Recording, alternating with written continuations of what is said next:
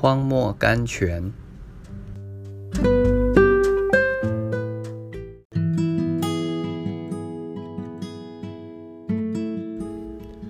二月二十八日，我们应当常常以颂赞为祭，献给神。希伯来书十三章十五节，一个传道人在乡村工作，某天晚上，无意之中走进了一所又暗又脏的小屋。他听见屋里发出微弱的声音，问说是谁？他点了一根火柴。从火光中看见了地上的缺乏和痛苦，天上的喜乐和平安。一个黑色的老妇人卧病在床，她患着风湿症，痛苦异常。可是他仍顶平安，顶喜乐。那时正是最冷的二月，他没有燃料，也没有粮食。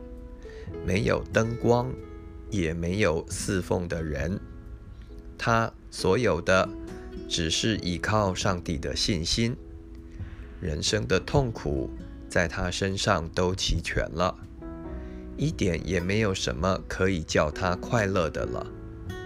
可是他仍旧能够发出哈利路亚的赞美来，好似一无缺乏和病痛一般。他真是四面受敌，却不被困住；心里作难，却不致失望；遭逼迫，却不被丢弃；打倒了，却不致死亡。格林多后书第四章八至九节。马丁路德在他的病榻上顶痛苦的时候，仍不住的赞美和感谢。并传这段消息。这些痛苦和困难，很像排字人所排的铅板。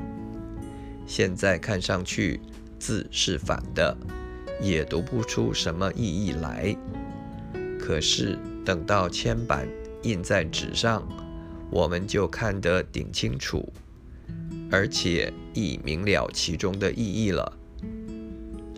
今天。我们所受的痛苦，果然解释不通。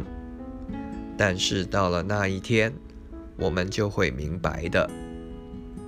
保罗在狂风大浪的中间，出来站在船板上，安慰害怕的众人：“你们放心。”《使徒行传》二十七章二十二节。保罗、马丁·路德。和那位黑色的妇人，都是我们的好榜样。加内德。